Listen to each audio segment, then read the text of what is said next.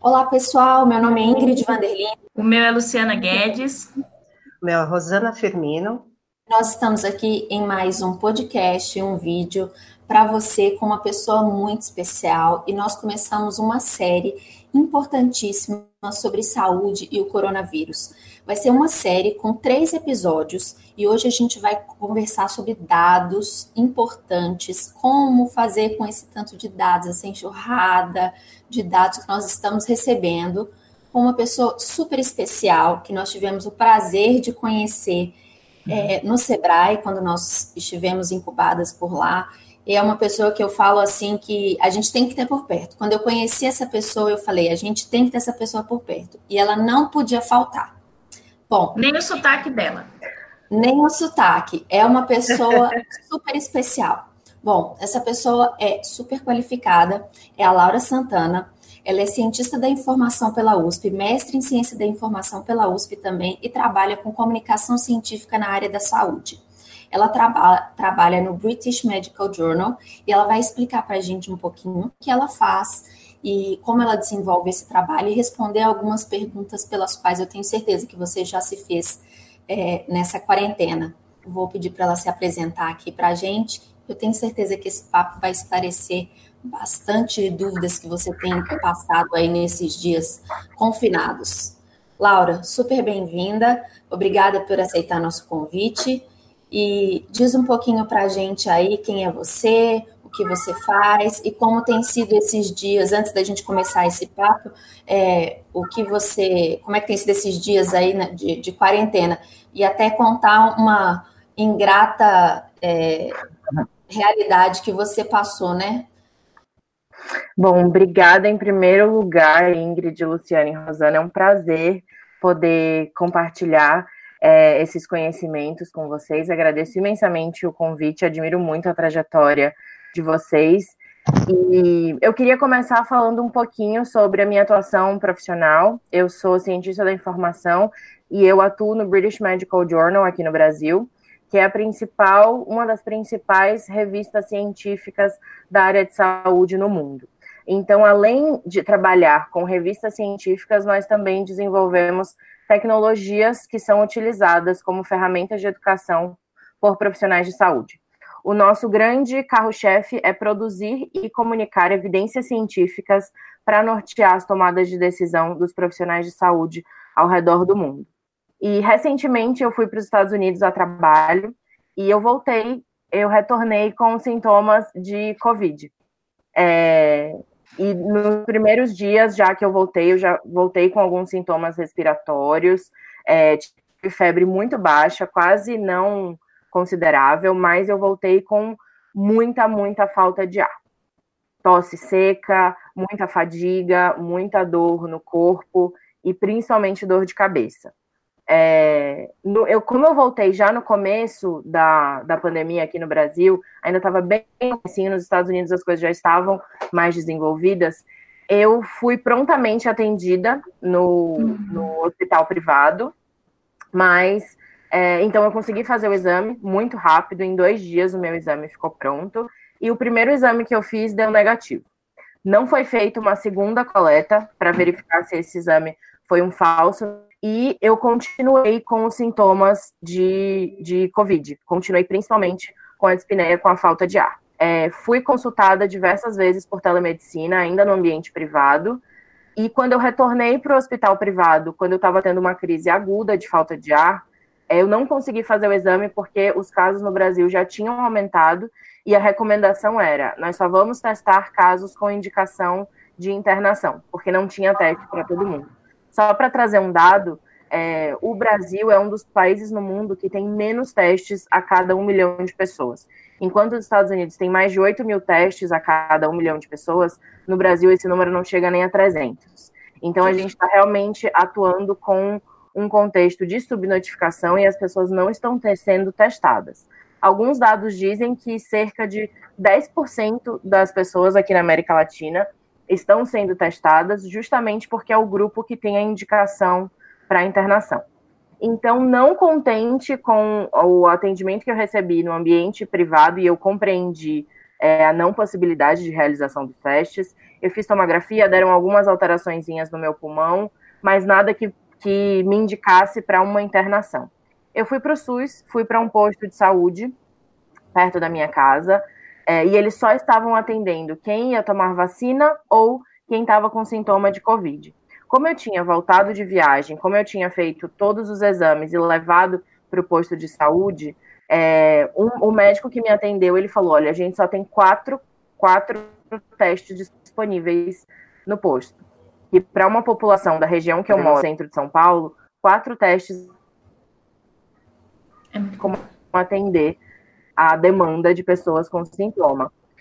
E como a, a, a tomada de decisão dele para me deixar fazer o teste, para eu ser uma das escolhidas para usar esses quatro, é, foi que outra pessoa na minha casa estava apresentando sintoma também. Então, era um indício, né, um indicativo de que eu podia realmente estar infectada e que era interessante a gente saber para quê. E todo mundo na minha casa entrou em quarentena obrigatória. É, isso faz mais de três semanas e o exame ainda não está pronto. Foi encaminhado para o Adolfo Lutz, aqui em São Paulo. Ontem, uma enfermeira do posto de saúde entrou em contato comigo, falando que realmente não tinha ficado pronto ainda o teste, mas que ela queria saber como é que eu estava, se eu ainda estava persistindo os sintomas, que eu ainda continuasse de quarentena, porque enquanto a gente não souber qual é o resultado do meu teste, é um risco para as outras pessoas também que eu esteja exposta a elas. Então, acho que eu compartilhar um pouquinho dessa experiência. É, com que certeza. Meu Deus. Super válida. É porque a realidade que você está vivendo é a realidade de outras tantas pessoas. A gente tem, só no estado de São Paulo, acho que 22 mil testes é, parados, né? Sim. Então, é, eu levantei é, hoje é, os dados, a gente tem no site do do, do, do Ministério da Saúde, é, segundo o levantamento que foi feito ontem, às 15h10, são 33.682 33 casos, uhum. 2.141 casos é, é, óbitos, né? E 6,4% de letalidade. Correto. Trazer um, uma perspectiva sobre esse dado, Ingrid, eu acho que encaixa muito também com o contexto da América Latina, porque assim, a gente não pode esquecer onde a região que a gente está é, tá vivendo essa pandemia, né? A gente não pode comparar o nosso contexto com o dos Estados Unidos ou da Europa. Para vocês terem uma noção, nas, no mundo, é, um quarto dos, dos hospitais está é, na América Latina. Porém, ou seja, isso é um número muito relevante. Um 20, cerca de 25% dos hospitais no mundo se encontram na América Latina. Porém, o tamanho desses hospitais não tem comparação com o tamanho dos hospitais nos outros países. E aí a gente pensa no tamanho do hospital, a gente pensa o número de leitos, o número de leitos de UTI, o número de profissionais de saúde, de recursos e equipamentos que a gente tem disponível para a população. O Chile, hoje, é um dos países na América Latina que está tendo a melhor resposta frente à pandemia. E para trazer um dado deles, a cada 10 mil pessoas no Chile, 48 são testadas. E, e o Chile tem uma taxa de mortalidade de 1,1%. No Brasil, a gente tem três pessoas a cada 10 mil pessoas sendo testada, com uma taxa de mortalidade de 6,1%. O que, que isso Nossa. significa? A gente não tem como afirmar que tem mais gente morrendo no Brasil, porque tem menos pessoas sendo testadas. Como a gente pontuou no começo, só quem está com indício de internação está sendo testado. Esses casos são, obviamente, os mais graves. Então, tem uma taxa de óbito e de letalidade maior. Enquanto no Chile, eles estão conseguindo testar a população em geral e ter uma, uma taxa de mortalidade, identificar uma taxa de mortalidade menor porque alguns dados, é, até mesmo o, a pesquisa do Imperial College de Londres, eles relataram que cerca de 80% das pessoas ou vai ser assintomática ou vai ter sintomas muito leves. Mas que dessas pessoas infectadas, cerca de 20% precisa da, internaliza da, da internalização, ou seja, precisam ser hospitalizados Desses 20%, 5 são casos críticos e metade precisa é, de, um, de um tratamento em UTI e de suporte respiratório. Então, é o, essas são as perspectivas que a gente tem é, em termos de dados, de baseados em evidências científicas, e também do porquê a gente não pode afirmar que o Brasil tem uma taxa de letalidade maior, porque a gente não sabe ao certo a, o tamanho, o volume das pessoas na população que de fato está infectada. Laura, é, eu, já que você tocou nesse assunto, eu, eu queria realmente que você dissesse a importância realmente, você já falou um pouco, mas a importância realmente do teste. Certo. Né?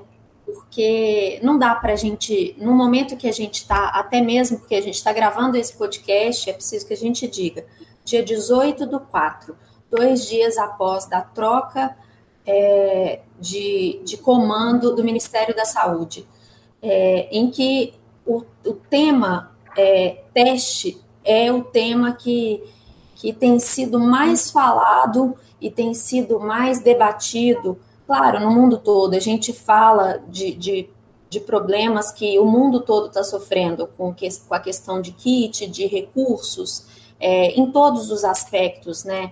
É, eu até essa semana assisti um vídeo muito interessante do, do, Ival, do Ival Harari, que é fantástico, né? Para quem não conhece, vale a pena. Ele é um dos, dos, dos escritores do, do Homo Deus. É, é um cara que tem uma mente realmente à frente do seu tempo. É. À frente do seu tempo, merece ser lido para qualquer pessoa. Ele não é um cara da saúde, ele é um filósofo, historiador israelense. É, um cara novo, o cara tem 44 anos, mas ele pensa à frente do seu tempo. E ele fala dessa questão é, de, de, de recursos médicos, a escassez disso tudo é, e como é que a gente vai lidar com isso, porque todos os países estão precisando, né? É, como fazer com isso? Mas é, qual a importância de se testar? Certo. Olha, uh, isso é uma recomendação, eu vou, vou emprestar uma recomendação da Organização Mundial da Saúde para conseguir ilustrar a importância dos testes. Quando a gente identifica que os dados científicos demonstram que cerca de 80% das pessoas que está infectada ou não demonstra nenhum sintoma ou tem sintomas muito leves, e aí é interessante porque a gente normalmente está observando sintomas de gripe para associar alguém a, a potencialmente estar infectado pelo Covid. Mas tem estudos que demonstram que tem pacientes que não têm nenhum sintoma de gripe, mas só têm sintomas gastrointestinais. Então só tem vômito ou diarreia e não apresenta tosse, não apresenta febre, nenhum sintoma respiratório. Então, quando a gente tem esse dado de que a grande maioria dos infectados não apresenta nenhum sintoma, é, quais são as chances dele infectar outras pessoas e aumentar o número de pessoas infectadas? A questão não é que a gente vai conseguir eliminar o vírus, é que a gente precisa controlar a velocidade de transmissão para que a gente não sobrecarregue o sistema de saúde. O sistema de saúde no Brasil, ele é composto por, de um lado, a gente tem o SUS, que tem cerca de 44, 45% dos leitos de UTI, e uma população que apenas 50 a 70, desculpa, que de 50 a 70% é, não possui acesso a um plano de saúde privado. Então, a gente tem a grande maioria da população utilizando o SUS, mas a maior parte dos leitos de UTI não se encontram no SUS.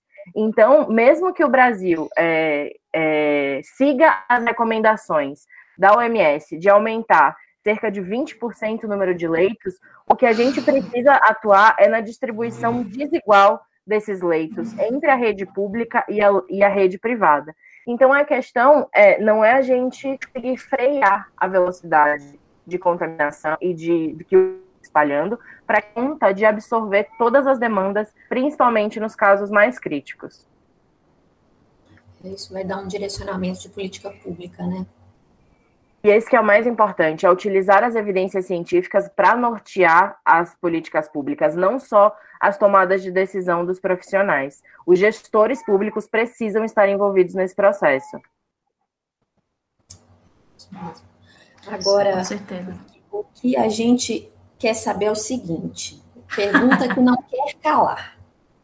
O que é que a gente faz com essa quantidade de informação que a gente recebe. Porque é uma tal de notícia no WhatsApp, é notícia no Instagram, é notícia na televisão, é notícia de tudo quanto é jeito.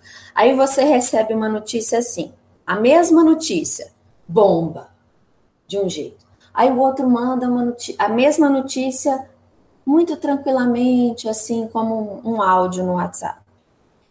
O que, que a gente faz? Como é que a gente faz para receber essa quantidade de informação? Porque eu te confesso que assim, se você sentar no sofá, numa quarentena, muita gente não tem o que fazer. Não é o nosso caso. Mas muita gente não tem o que fazer. Sentar no sofá e assistir televisão o dia inteiro, no final do dia, você pula da janela. Entendeu? Realmente, Nossa. você entra em depressão. Você entra em depressão. Com Verdade. E é só Covid-19.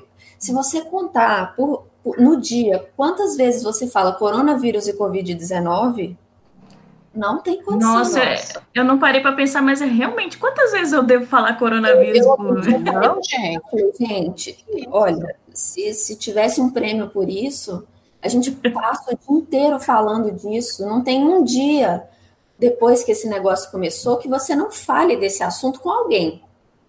Com alguém. Nesse então, ponto é verdade. Nossa. Como é que a gente faz com essa quantidade de informação que a gente recebe, né? E das diversas formas?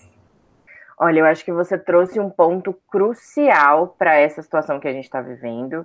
E, em primeiro lugar, eu acho que onde a gente tem que focar mais nesse momento é a nossa saúde mental. O excesso de informação ele tem um poder muito grande em nos desestruturar emocionalmente. E a gente acaba se sentindo completamente desequilibrado, incapaz, impotente de lidar com a situação lá fora e até de cuidar de si mesmo vem um desânimo e coletivo, assim. Eu sinto que a gente está passando por um processo muito forte de luto coletivo, porque a gente não teve nem tempo de se despedir da nossa vida antiga, as coisas simplesmente mudaram da noite para o dia, sem tempo da gente ter um processo de transição. A gente não sabe quando isso vai acabar. Então tá todo mundo num estado mental muito muito enfraquecido, né? Muito frágil, muito fragilizado. E o que, que acontece? Uh, desde que o mundo é mundo, desde que a gente começou com as gráficas, com o desenvolvimento de impressão, o mundo viveu uma explosão exponencial de quantidade de informação. E aí é interessante a gente é, clarificar que dado é diferente de informação, que é diferente de conhecimento. A questão é, para a gente transformar o dado em conhecimento, é preciso que o indivíduo tenha uma capacidade crítica e de reflexão sobre as informações que chegam até ele e que ele é responsável por disseminar. E o que a gente vê é que a nossa sociedade tem uma falha muito grande nisso. É, eu acho que o botão de compartilhar ele foi um grande advento, mas também um grande inimigo da sociedade, porque a gente simplesmente não tem nem Concordo. tempo e nem a vontade até de investigar as informações. O trabalho de pesquisa ele é inerente ao ser humano ele não é, ele não é natural só da ciência, ele deveria ser natural para a nossa própria existência. É, então, a gente sempre viveu com esse volume de dados. A gente sempre se sentiu comprimido por esse volume de dados. Eu diria desde o advento da impressão, assim. É, e o que a gente pode fazer hoje e que cabe a cada um de nós que tem essa reflexão maior é ajudar as pessoas a desenvolverem o senso crítico. Isso que é o mais importante. E a gente está vivendo num momento que é bem perigoso, esse principalmente de pandemia, porque o volume de dados que está sendo produzido sem uma revisão sistemática, sem uma revisão por pares, sem uma metodologia científica, é muito grande. Então, dentro até da própria ciência, isso está causando um impacto muito grande. Por quê? A gente vê um número cada vez maior de artigos sendo publicados antes mesmo de serem revisados pela comunidade científica, sem critérios ou com poucos critérios de avaliação. E as mudanças elas acontecem de uma forma tão rápida que às vezes não dá tempo de, é. de, de, fazer esse crivo científico. Isso é preocupante, porque a gente questiona quais são as informações que estão sendo utilizadas pelos gestores para direcionar as políticas públicas, para direcionar os sistemas de saúde e pelos próprios profissionais de saúde. Né? Então, eu, eu, trabalho com educação de profissionais de saúde e comunicação científica para eles, para que eles façam o melhor uso das evidências científicas. Gente, o que eu conheço de profissional de saúde quando eu vou capacitar e ainda usa a Wikipédia para consultar uma dúvida clínica, não está. Jesus apaga a luz. Ainda é real, ainda é real isso. Tem muitos profissionais de saúde, e isso é sem julgamentos, tá? Sem julgamento nenhum. É uma prática não, em, todas as áreas, né? em todas as áreas. É, a quantidade de profissionais de saúde que sai da universidade sem ter consultado uma base de dados científica ou uma fonte de informação científica ainda é gritante, ainda é assustador. Então a gente faz esse movimento de formiguinha de demonstrar para os profissionais quais são as fontes disponíveis para eles utilizarem e qual que é a importância e a validade de consultar é, fontes científicas de informação e não abertas para que qualquer pessoa pode escrever sem esse tipo de, de crivo científico. E a questão é exatamente essa. É, a população hoje também está exposta a todas essas fontes de dados. E a gente, se, a, se os profissionais de saúde pensam, é. os profissionais de saúde têm esse senso crítico muitas vezes, não estou generalizando e nem julgando, imagina a população, a sociedade que é leiga, né? Então, esse exercício de refletir, criticar a informação que a gente que está chegando até a gente e que a gente pode ou não de, escolher distribuir, ele tem que ser muito presente. É, Laurinha, oi, pode falar, Igor. Oh, queria ilustrar um pouco o que a Laura está falando, que isso é uma coisa muito séria. E que hoje está, que, diante do contexto que a gente está vivendo, é, está sendo experimentado pelos cientistas uma coisa que o direito viveu alguns meses atrás. É, uma, uma, coisa que eu li Pensei ontem, a mesma coisa alguns cientistas é, que estão é, fazendo alguns testes é, com hidróxido de cloroquina é, estão sofrendo, os familiares deles estão sofrendo. É, isso foi uma reportagem que eu li ontem. É, não estou aqui julgando a experiência em si. eu acho que, se não me engano, em Manaus, os, os pacientes, alguns pacientes é, faleceram, não sei exatamente a causa mortes, enfim, eu sei que os familiares desses cientistas estão sofrendo é, em redes sociais por conta do, uh, da pesquisa que eles estão fazendo. Peraí, são pesquisas científicas, os familiares estão sendo expostos, sabe? Por quê? O nome dessas pessoas talvez não tivesse que ser divulgadas é, em redes sociais. A gente está tá falando de trabalho científico, sabe? A que ponto que nós chegamos? Por, por que, que eu estou falando que é, os cientistas estão sofrendo o que a gente sofreu algum tempo atrás? É, quando a gente estava em tempo de mensalão, a gente estava discutindo ciência. O direito estava discutindo posições, teorias, e isso estava sendo discutido na mesa de jantar. O direito realmente é feito para todos. O fato é que a gente tem que saber que a gente estava discutindo teorias, a gente não estava discutindo lado, posições. Antes de qualquer coisa, a gente estava discutindo teoria, ciência. Ninguém quer ver pai, mãe brigando, ninguém quer ver discussão em redes sociais, entendeu? De lado A ou B. Até porque nas redes sociais. A discussão não é isso. Antes de tudo, é uma ciência. Antes de tudo, tem vida. Sabe? A gente também tinha vida. Os cientistas também estão lutando para que outras pessoas não sofram, para que outras pessoas não passem porque, pelo que estão passando. Eles estão em busca de soluções não é hora disso. Não é hora disso. Então, assim, é só para ilustrar isso tudo que você está falando. É, entendeu? A gente, tá, a gente não está aqui para discutir, é, é, ter uma, uma, uma discussão acalorada em, em rede social. Isso é uma. uma... Não. Até porque as redes sociais já, já criam os próprios juízes, médicos, engenheiros, o que tem. Todo mundo tem, todo mundo tem CRM, todo Nossa. mundo tem OAB, tem crédito. É Eu fico impressionada como a rede social tem. A questão é que todo mundo tem opinião. É. E é justamente essa é a importância do senso crítico. Todo tem opinião porque todo mundo tem acesso à informação. Mas como as pessoas processam, digerem e se apropriam dessas informações? É esse que é o grande perigo. E quando a gente, quando existe um movimento hoje é, de uma ciência aberta, e quando a gente fala aberta, ela não, é aberta, não é aberta só para os cientistas, ela é aberta para a sociedade. É aproximar a ciência e os resultados das pesquisas, das investigações científicas com a sociedade. Porque sempre existiu esse afastamento, né? Existe até uma elitização da ciência e a sociedade comum não tem direito de fala. Sendo que, é. na verdade, os adventos científicos, eles existem para melhorar algo na sociedade. Não tem como desassociar esses dois planos.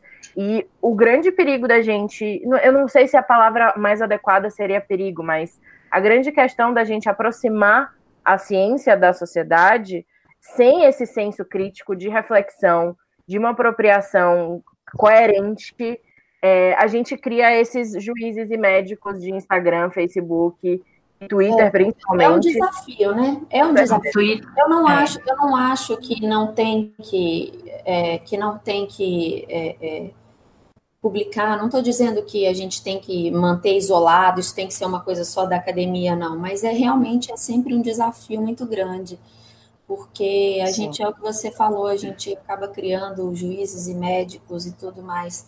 E a gente, só que as pessoas acabam perdendo o respeito.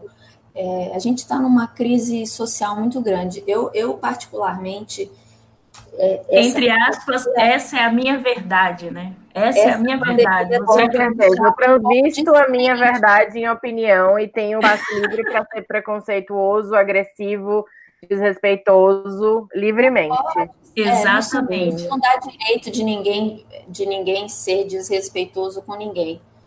Entendeu? Até porque com ali tem, tem uma. Bom, enfim.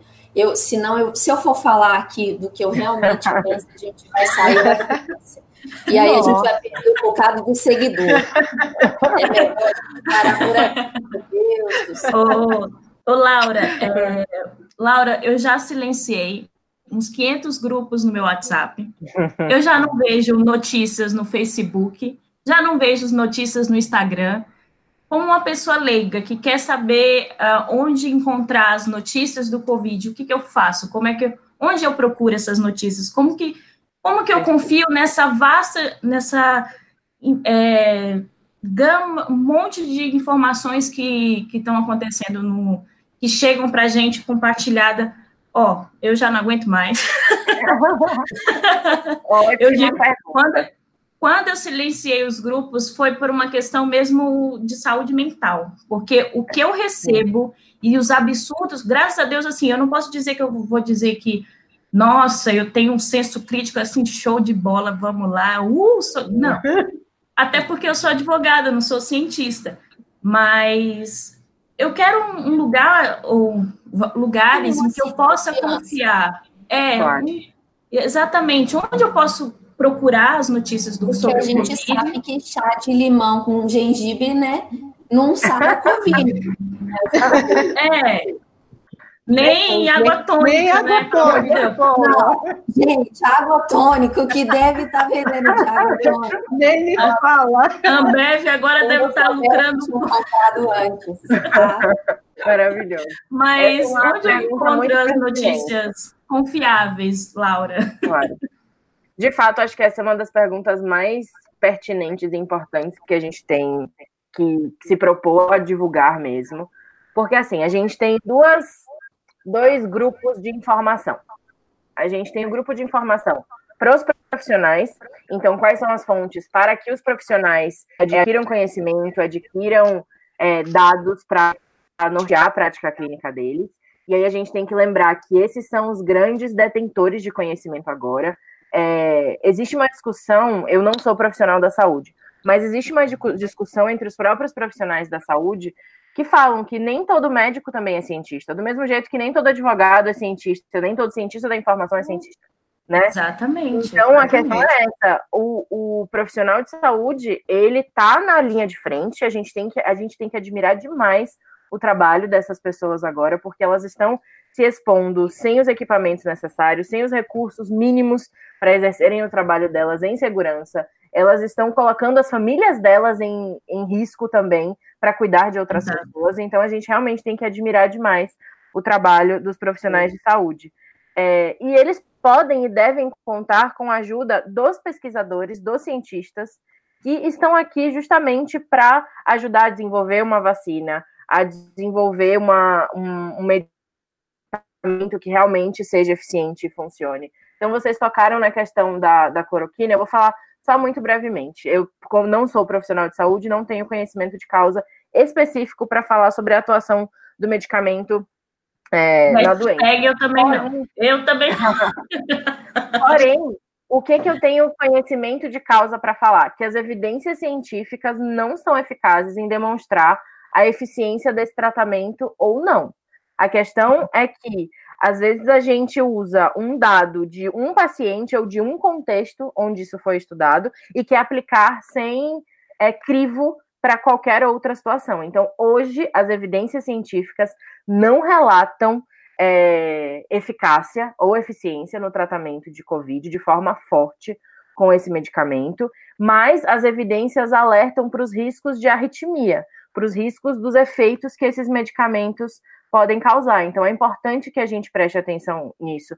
Hoje, as recomendações dos grandes é, centros de pesquisa de saúde, eles relatam uma cautela muito grande no uso desses medicamentos, mas que é para ser utilizado no contexto de ensaio clínico ou num contexto emergencial. Não é para as pessoas utilizarem como profilaxia ou utilizarem cegamente como protocolo de tratamento. Então é importante já começar daí. Agora pensando nos grupos de informação para paciente, para a população em geral e para os profissionais de saúde, quais são as fontes a serem consultadas? É, eu que, gostaria de começar diferenciando esses dois polos. A gente não é técnico, a gente não tem o saber técnico da área de saúde. A gente não pode, a gente até pode, mas será que a gente deve? É um questionamento. Será que a gente deve utilizar as mesmas fontes de conhecimento dos profissionais e processar a informação do jeito que a gente acha, sem conhecimento profundo de causa? Então, pensando na sociedade, tem algumas fontes de informação que eu recomendo bastante que, em primeiro lugar, acho que a mais importante dentro do contexto da nossa conversa é a página do Ministério da Saúde, da Saúde Sem Fake News. Então, vocês podem, é, as pessoas podem mandar uma mensagem no WhatsApp com a notícia que eles estão recebendo e o Ministério da Saúde dá um selo se essa notícia é verdadeira ou se ela é fake news. Isso é muito importante para a gente evitar a propagação de notícias equivocadas. Acho que para a sociedade geral, fontes muito legais, interessantes de é, informação científica são os próprios divulgadores científicos, e o Atila é uma dessas pessoas, são pessoas que têm um background acadêmico, científico e conseguem traduzir e interpretar as produções que a ciência é, traz numa, numa base assim diária exponencial, coisa que a gente não teria condição de processar. Eles têm a condição de processar, traduzir e divulgar para a gente. Então, eu acho essa uma fonte de conhecimento muito legal. E aí pode ser feita via, via, via rede social, via Twitter, via Instagram, via podcast, que é a forma como a gente está consumindo conteúdo e informação. É, o próprio site do portal do Ministério da Saúde para o coronavírus, tanto na versão em aplicativo quanto no website, são fontes de conhecimento confiáveis e que têm muitas informações traduzidas para a população e de forma muito simples, assim, eu tenho tais e tais sintomas, o que, que eu devo fazer, para onde eu devo ir, porque nesse momento a população está se sentindo perdida. A gente, em alguns momentos, não, a gente está com tanto medo, a gente está tomando todas as nossas decisões baseadas no medo, que a gente não entende que se eu não estiver apresentando um sintoma grave, é, se eu não estiver infectado por Covid, é muito mais, se traz muito mais risco para mim, é, que, que, eu tenha necessidade de recorrer a um, a um atendimento de urgência. Então, essas fontes trazem passo a passo que as pessoas precisam fazer, tanto para higienização quanto para cuidado pessoal. A Acho que é uma bem importante. É, a USP criou um curso para a sociedade, que é o Covid-19, o que você precisa saber e fazer. É um curso de extensão da USP online, gratuito, que é uma fonte de informação muito legal para a população. E eu recomendaria também a página da UnaSUS, que é a página da Universidade Aberta do SUS. e tem uma, uma página específica para a sociedade também, com informações traduzidas para a população em geral sobre o Covid. E assim, eu honestamente não sei se eu recomendo para as pessoas em geral ficarem acessando a página da OMS todo dia para ver mapa de incidência e mortalidade, sabe? Porque é um consumo de informação que a gente não sabe processar. A gente não sabe processar. Doido. É, não, não. Pessoal, pessoal, lembrando que nós vamos colocar esses, link, esse site. A gente foi porque a gente faz podcast, mas não vai não, você morre. Pessoal, lembrando. Você morre só de ver, ó. São 2 milhões 160 mil 207 casos no mundo e 146.088 mortos no mundo. Então, não vai que você vai infartar. Jesus! É, lembrando, pessoal, que a gente vai colocar esses links todos para vocês, ok? Pra, na descrição lá. Na descrição, para vocês ficarem informados e o da forma correta. não conhece, é o Marino, ele é ótimo, muito legal. A gente, inclusive, vai colocar aqui também o link dele, do, da entrevista que ele deu no Roda Viva, que é show de bola. Eu aconselho só tomar um suquinho de maracujá, um chá de camomila, porque ele, ele fala que o mundo vai acabar, mas ele fala tudo muito tranquilo, assim. Ele fala de forma muito carinhosa. Que a gente vai, que a gente vai um ciclo assim de abre e fecha, quarentena, volta e tudo. Mas é tudo tranquilo. Depois você tem vontade de pular uma ponte, mas é tudo de boa. Menina, pelo amor. Deus me livre.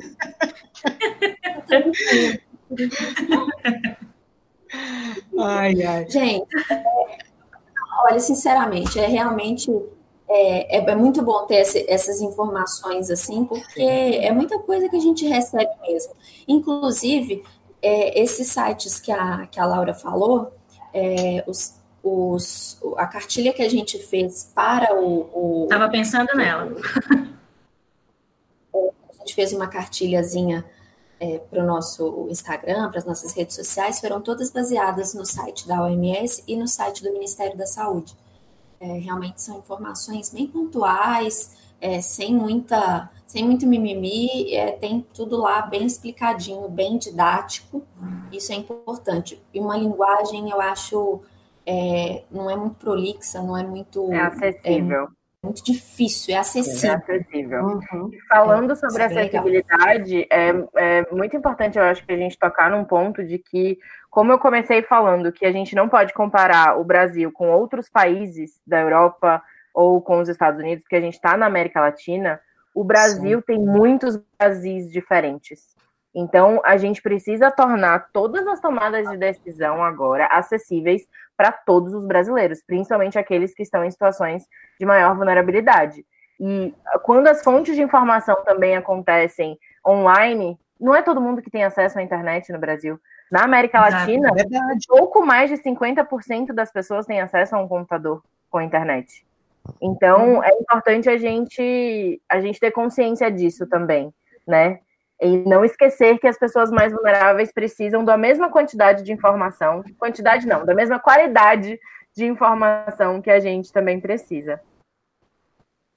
É, até, até mesmo, isso eu acho que a própria televisão tem feito um papel importante em relação a isso, porque é, até as informações que a televisão tem trazido, é, diferentemente do que chega no próprio celular, é, em relação à Covid tem sido muito importante. Isso reacendeu, é uma das coisas que o Atila fala no início da, da conversa do Roda Viva, e que ele trouxe a importância da mídia, quando ele fala mídia televisiva, é, trouxe essa, essa importância, esse, essa volta da, da mídia televisiva como instrumento de informação.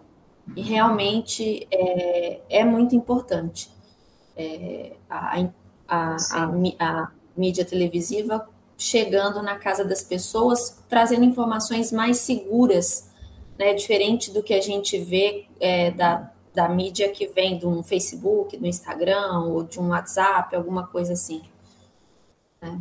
E é interessante você trazer isso porque na América Latina mais pessoas têm celular com acesso à internet do que computador com acesso Sim. à internet. A gente tem um número de celulares muito maior, de aparelhos móveis muito maiores do que de computadores. É, e a forma Sim. como a gente tem hoje para trocar informação, para se comunicar, enfim.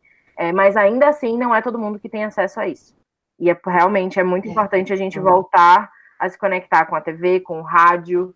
Com o rádio, o rádio é ainda mais acessível do que a TV, né? Com certeza, e, com certeza. E oh. é por isso que é, por exemplo, para muitas localidades no Brasil, a única fonte de informação que a pessoa vai ter é a UBS. São os profissionais que trabalham no postinho de saúde que Sim. atende a sua, a sua região, a sua localidade. O médico de família, principalmente. E isso até me resgata para o que eu sinto que é a importância da atenção básica nesse momento.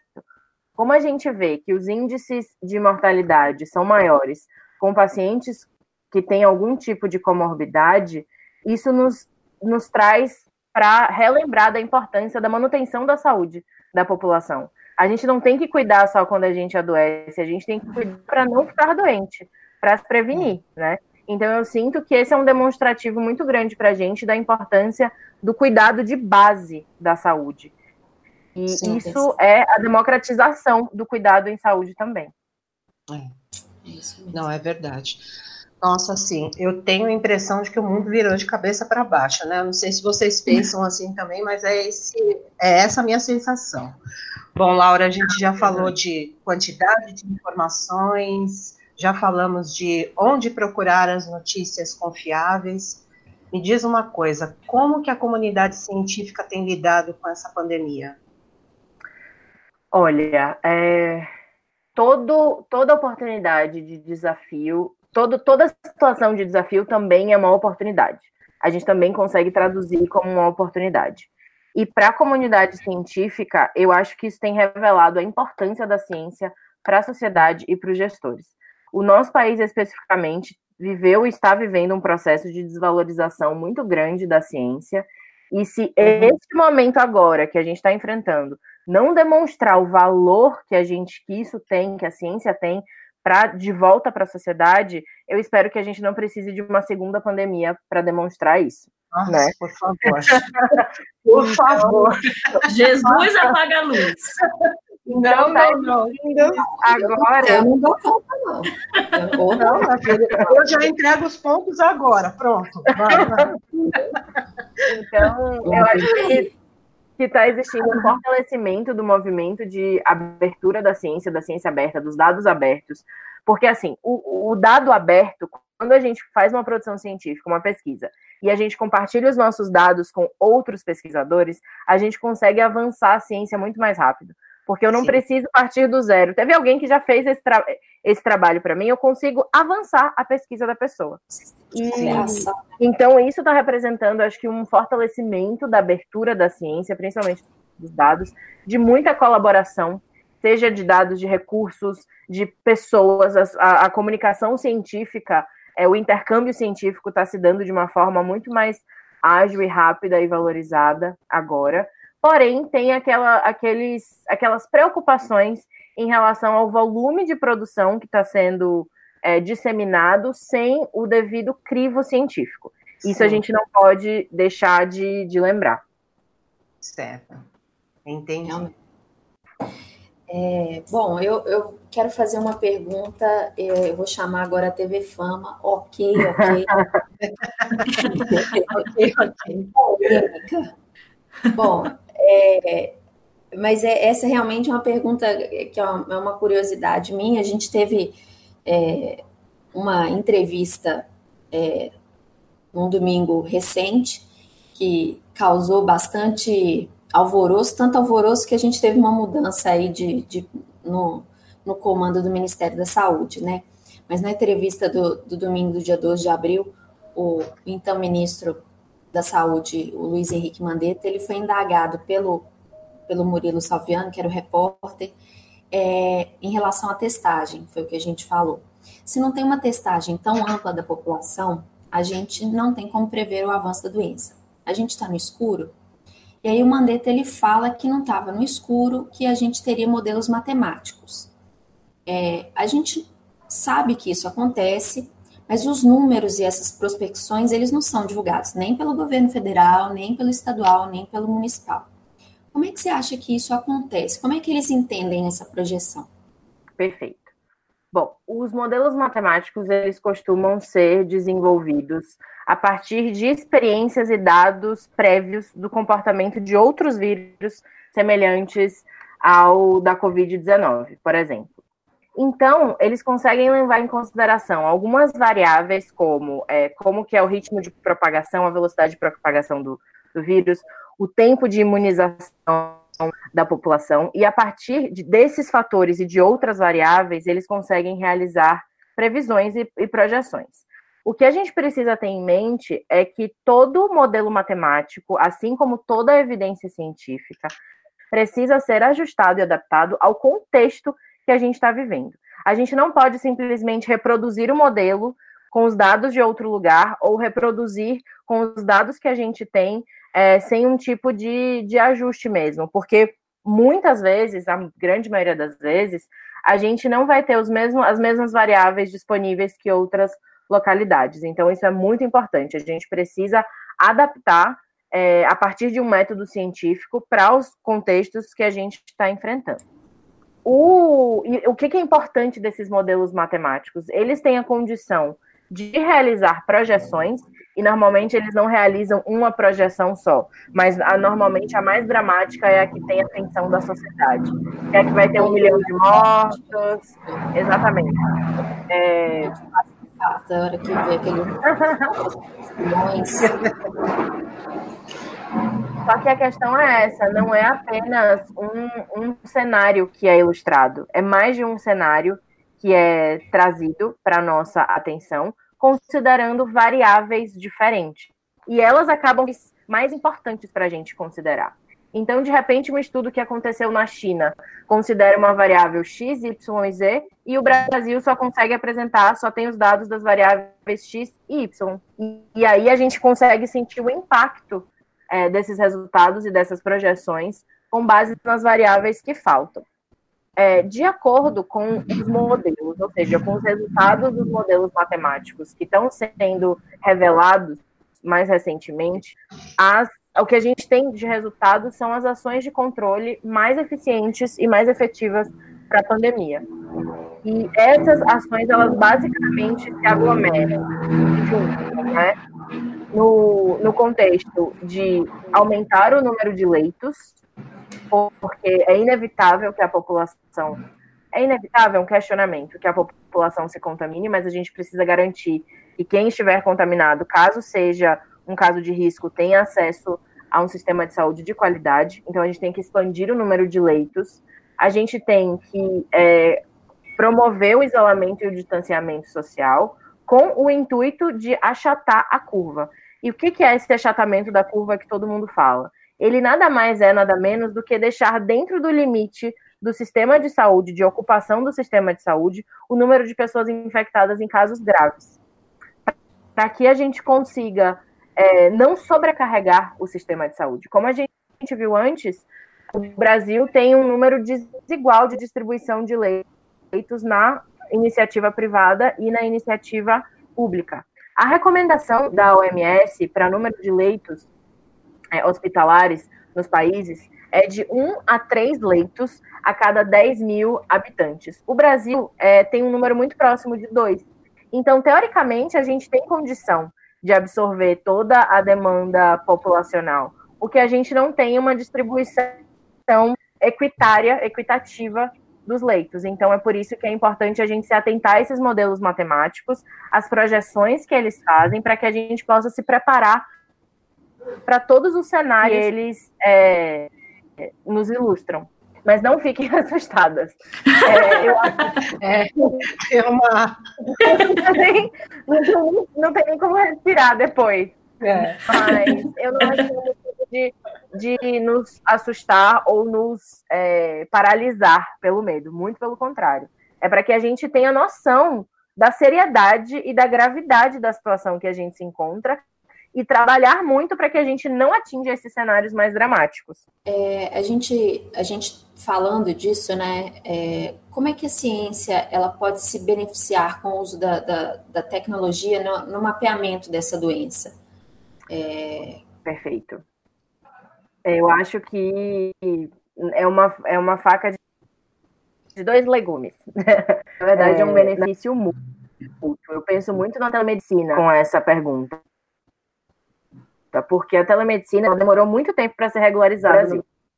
Imediatamente, e... os profissionais de saúde Sim. têm a permissão, exatamente, tem uma abertura e uma permissão muito mais flexível e já regularizada para atender via telemedicina.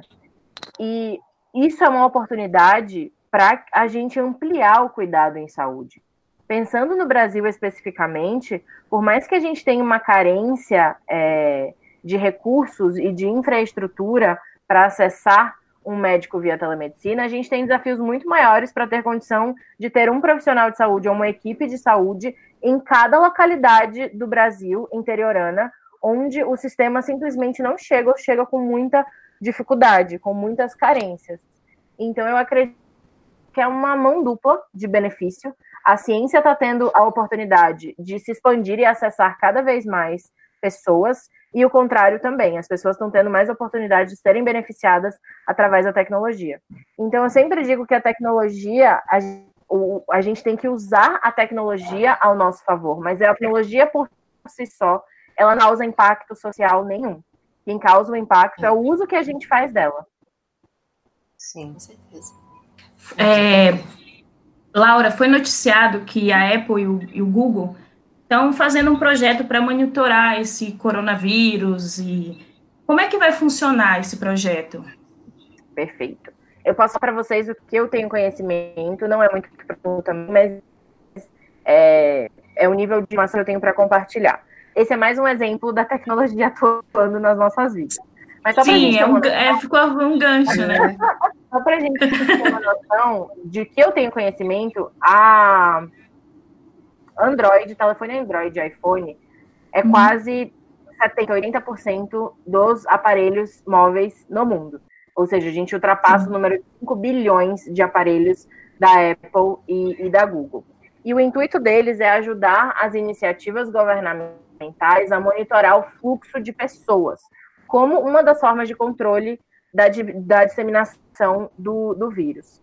E a ideia, como a gente tem, por exemplo, regiões que ainda são subnotificadas e subtestadas, é que essa iniciativa da, da parceria da Apple e do Google também tem uma capacidade de monitorar quem esteve em contato com pacientes infectados. Então, já que a gente não está conseguindo testar as pessoas, vai ser outra forma da gente conseguir monitorar. E aí a gente respalda em questões de privacidade muito grandes, né, de, de ética muito grandes que vocês podem falar melhor. É, é, é muito é. Black Mirror.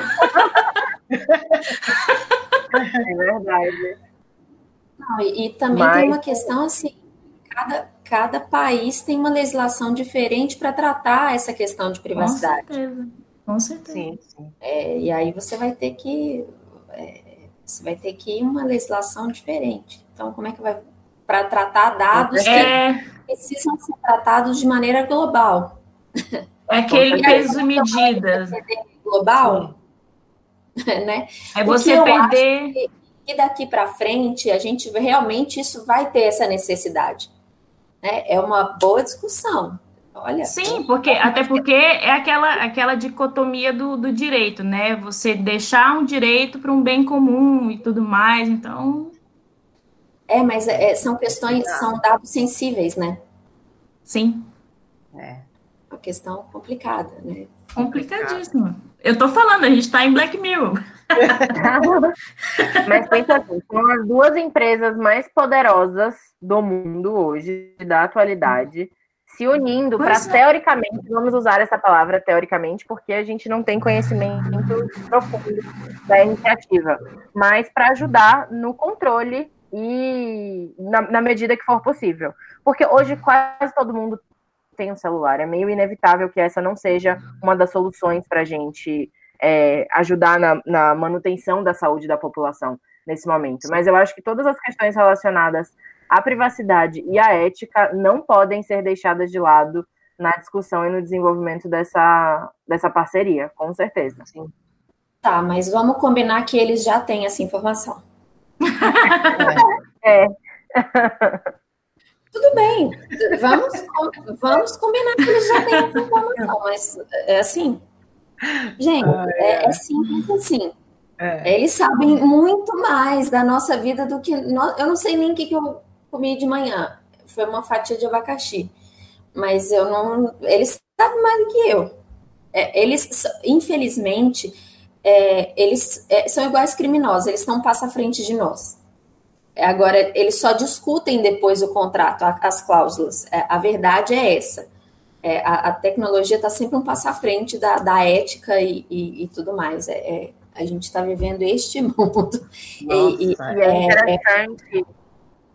É, interessante você muito fazer complicado. isso, porque isso para mim revela uma necessidade da, das pessoas comuns, entre aspas, de terem conhecimento sobre tecnologia e sobre desenvolvimento para que a gente não seja é, sofredor das ações. Que a gente também tenha o poder de, de encabeçar as nossas tomadas de decisão, para que elas Sim. não sejam só tomadas por nós, né?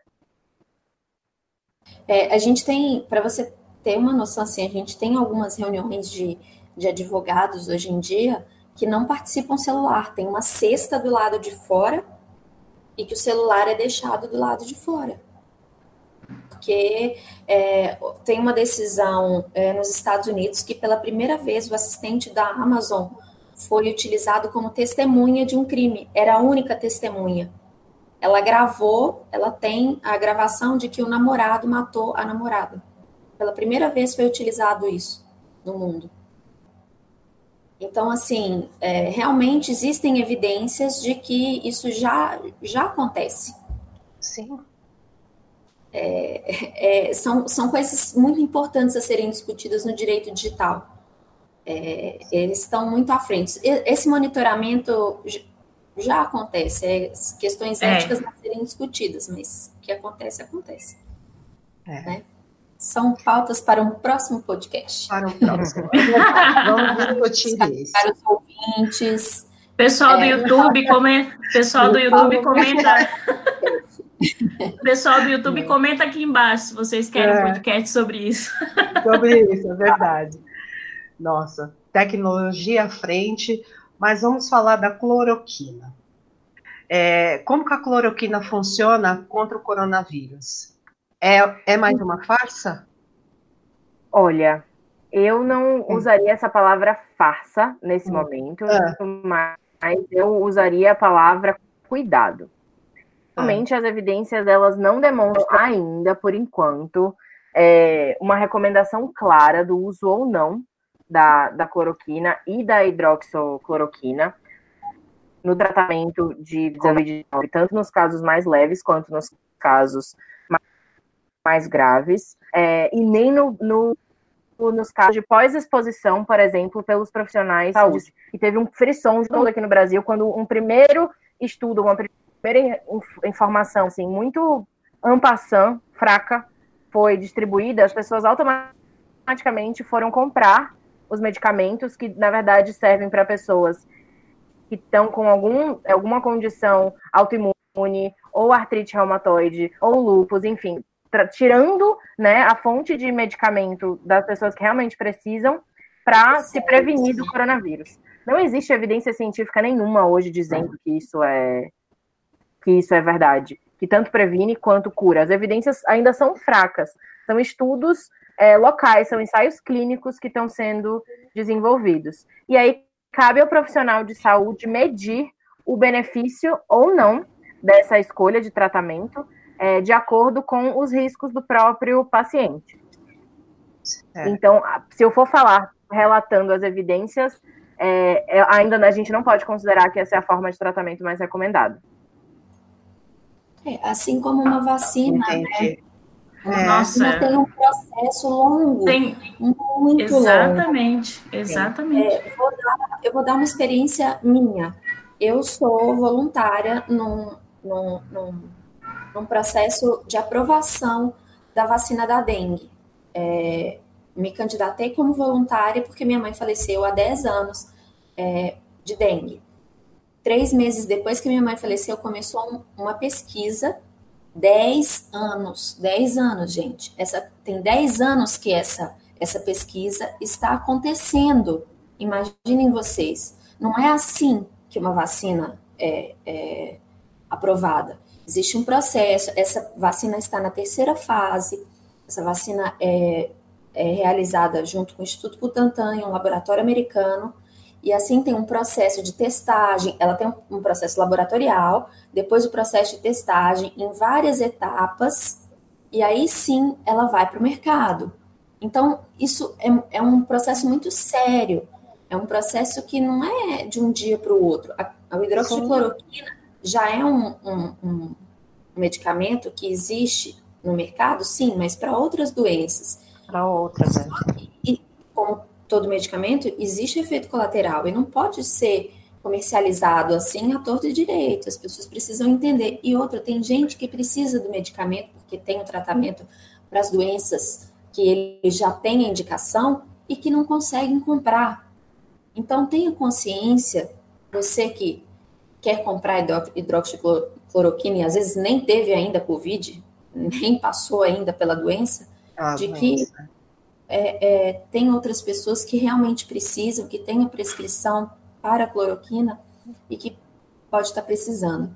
Sim, né? Com certeza. É e existe uma série também de tratamentos que estão sendo realizados, testes agora, então, neste momento, a gente não pode, a ciência não pode afirmar que já existe uma cura para o Covid. Então, é Sim. é importante dar ênfase nisso, porque é um processo, como você relatou, que ele demora, ele leva tempo, ele leva recursos, né? E é, é de novo a gente está vendo a importância da ciência. A ciência Sim. precisa dos recursos necessários de pessoas, de dinheiro, de tempo, de infraestrutura para conseguir desenvolver o seu trabalho. É, e é uma coisa que é muito importante para a gente só pensar, refletir e dar um pouquinho mais de valor para os profissionais de saúde. Gente, profissional de saúde não é que nem máscara que a gente costura. Você precisa de seis anos, sete anos, para conseguir é, ter um profissional de saúde atuante no mercado. Né? Então, é, é, importante a gente valorizar essas pessoas, entender a importância dessas pessoas estarem protegidas, porque o Brasil é um dos países onde tem a maior taxa de infecção dos profissionais de saúde pelo Covid. Sim. Porque a gente não tem, não é que a gente falta protocolo, a gente tem protocolo. A gente não tem os equipamentos necessários para proteger essas pessoas. Então, como é que a gente vai avançar a ciência sem os recursos humanos necessários para isso? Então, a gente encaixa um, cada fator dessa equação muito bem. Laura, Entendi. nos últimos dias, é, a, existe, a mídia tem é, noticiado que várias especulações, né? Existe um, um, joga aqui, toma ali, tanto dos Estados Unidos quanto da China, de dizer de onde vem a origem desse, desse vírus. É, muitos cientistas já, já afirmaram em dizer que ele não é um, um vírus feito em laboratório, que ele realmente é um vírus é, que veio é, naturalmente, que veio da natureza, né? Mas existe um, um, um grupo da MS disse que realmente tem já previa que ia ter um surto similar ao coronavírus desde 2018. Realmente é verdade isso? É, eu acredito que seja verdade, sim. É, que tanto que na época eles chamavam de doença X. Existem vários grupos, tanto na OMS, na OMS quanto em outras iniciativas, que sempre estão supervisionando a descoberta de novos vírus para prevenir a próxima pandemia. São ciclos que a gente passa. Vai acontecer outra pandemia em algum momento também, ou epidemia ou pandemia.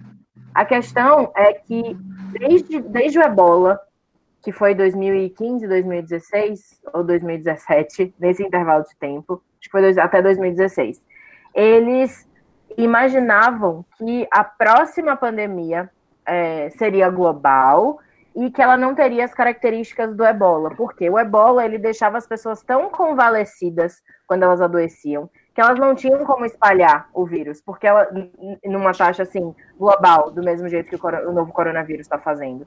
Porque como a gente se assemelha aos sintomas a uma gripe, a grande maioria das pessoas, a gente continua viajando, a gente continua é, circulando, como se fosse algo que a gente já conhecesse. E existem equipes que estão sempre monitorando esses avanços, porque existem centenas de milhares de agentes que conhece.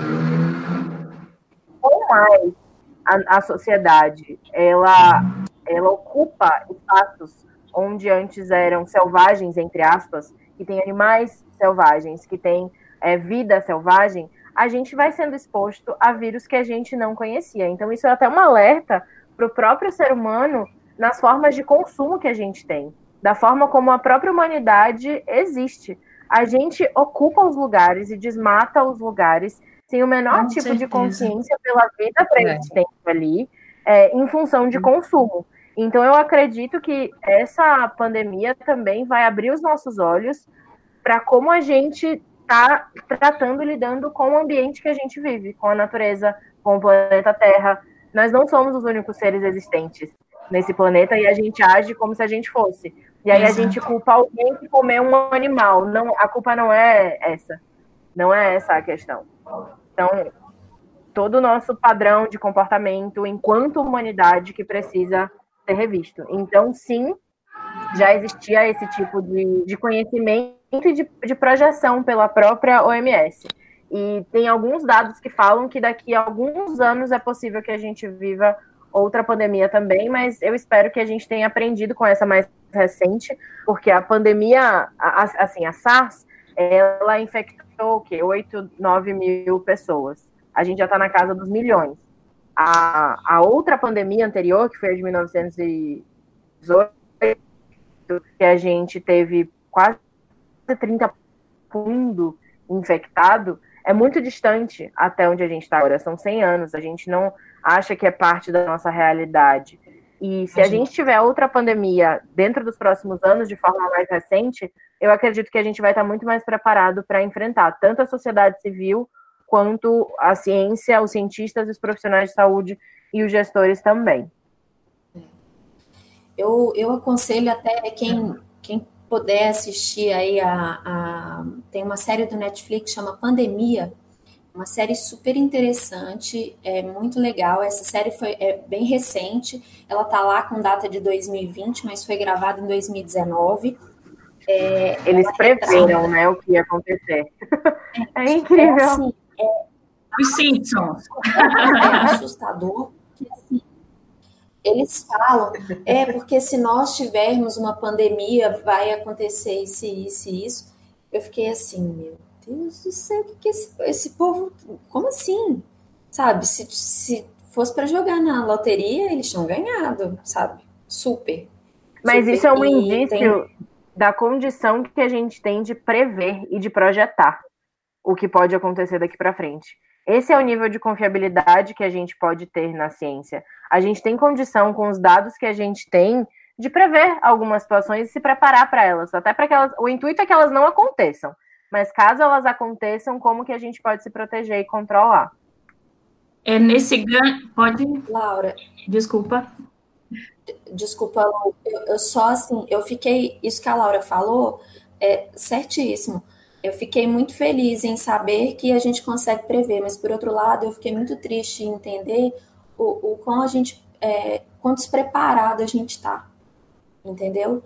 Porque, assim, enquanto a Finlândia tem tem mecanismos subterrâneos para manter é, pessoas por quatro semanas, é, não sei quantas mil pessoas durante quatro semanas, porque ela teve que manter isso durante a Guerra Fria, etc., porque ela estava no meio do caminho entre a Europa e a Rússia.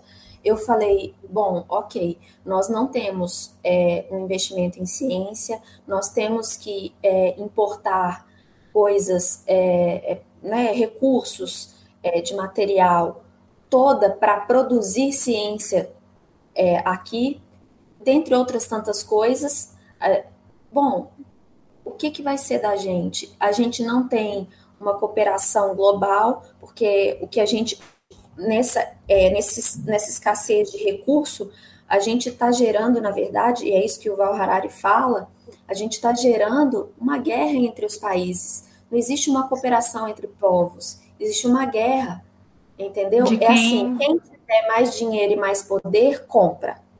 Quem não tiver, tá não lascado. compra como rouba, como é. pede, é. né?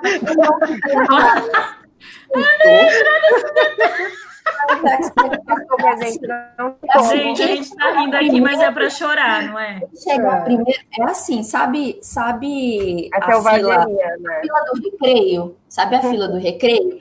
Quem Isso. chegar primeiro pega o pão de queijo. É. Quem? Entendeu? Quem chegar por último fica com enroladinho de salsicha. Nossa, o meu era espirro. Então tá tudo certo. Mas a questão, eu acho que é exatamente essa, Ingrid. Eu acho que, eu acho não, eu confio que um dos legados, uma das coisas que essa pandemia pode, tem o potencial de deixar para a humanidade, é a sensação de necessidade de cooperação e colaboração. Nós, humanos, criamos barreiras invisíveis que para a natureza não existe. Simplesmente não existe. Né? A gente criou que esse é o meu território, eu tenho domínio sobre isso e ninguém aqui chega. É, o nosso inimigo é incomum e é incrível. Tá todo mundo tendo exatamente o mesmo a, com quem lutar agora. E, e eu, sempre, eu sempre uso essa frase: se isso não ensinar, eu não sei mais o que vai. E eu tenho medo disso, na verdade. eu tenho medo de ver algo muito pior caso a gente não aprenda. E essa é uma oportunidade de aprendizado muito grande para a gente colaborar, compartilhar recursos, porque os recursos que existem no planeta Terra são finitos. A gente precisa dividir, a gente precisa colaborar. E eu Como espero eu... que esse seja um dos ensinamentos. Vocês vão Sim. me matar, vocês vão me matar, mas como diria Sandy Júnior, vamos construir uma ponte em nós. Ah. Ah, Jesus. Olha, eu vou te dizer. Diana, é, é, realmente é isso que o, o ele fala, ele fala uma coisa assim, ele falou uma frase que é verdade. Nosso maior inimigo não é o vírus, é o ódio, é a ganância, é a ignorância. Exato. E é o medo. É, Também. É, assim. Mas a gente viver na escassez. É, é absurdo. Pode ser muito tópico, muito assim. Ah, o que a gente está falando aqui é muito tópico, muito floreado, não sei o quê, mas é, é talvez se você ainda não chegou a essa conclusão, é porque você ainda não entendeu a dimensão disso. Sim. Com certeza. Com certeza. É e é isso, atinge todos nós, atinge todos os seres humanos vivos hoje. Todos, sem exceção. Atinge todos nós, diretamente ou indiretamente. E eu, eu, eu esperaria que isso também criasse uma sensação de empatia muito maior. Porque a gente vive num contexto de tanta xenofobia, de tanto preconceito com as pessoas com outras nacionalidades. E talvez se a gente tiver a sensação de que está todo mundo passando pela mesma coisa, a gente se abra para o outro, sabe? Que a gente reacenda essa essa luz de cuidado, de compaixão. E eu espero que seja assim, né, gente? Mas a, a gente está vendo que em algumas situações é o oposto. É, eu ia falar, o, o, próprio contexto da pandemia já está criando uma é. xenofobia que eu vou dizer irritante. Você respondeu as, a, a, a, praticamente as, as perguntas que a gente ia fazer por último. Por último, é, é verdade. Exatamente. Então, gente, eu deveria deixar a né? Quando a gente entrevista gente assim, tá vendo? Olha, é, é transmissão de pensamento. eu, eu, concordo com tudo isso que você falou, Laura. Eu, eu, eu só não acho que vai acontecer.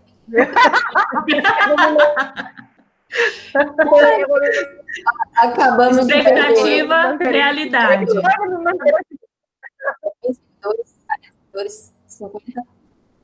Expectativa é, e realidade. É verdade. Eu acho que eu acho que vai ser muito bom para a ciência, realmente. Eu espero que isso tudo está tá sendo gravado, viu?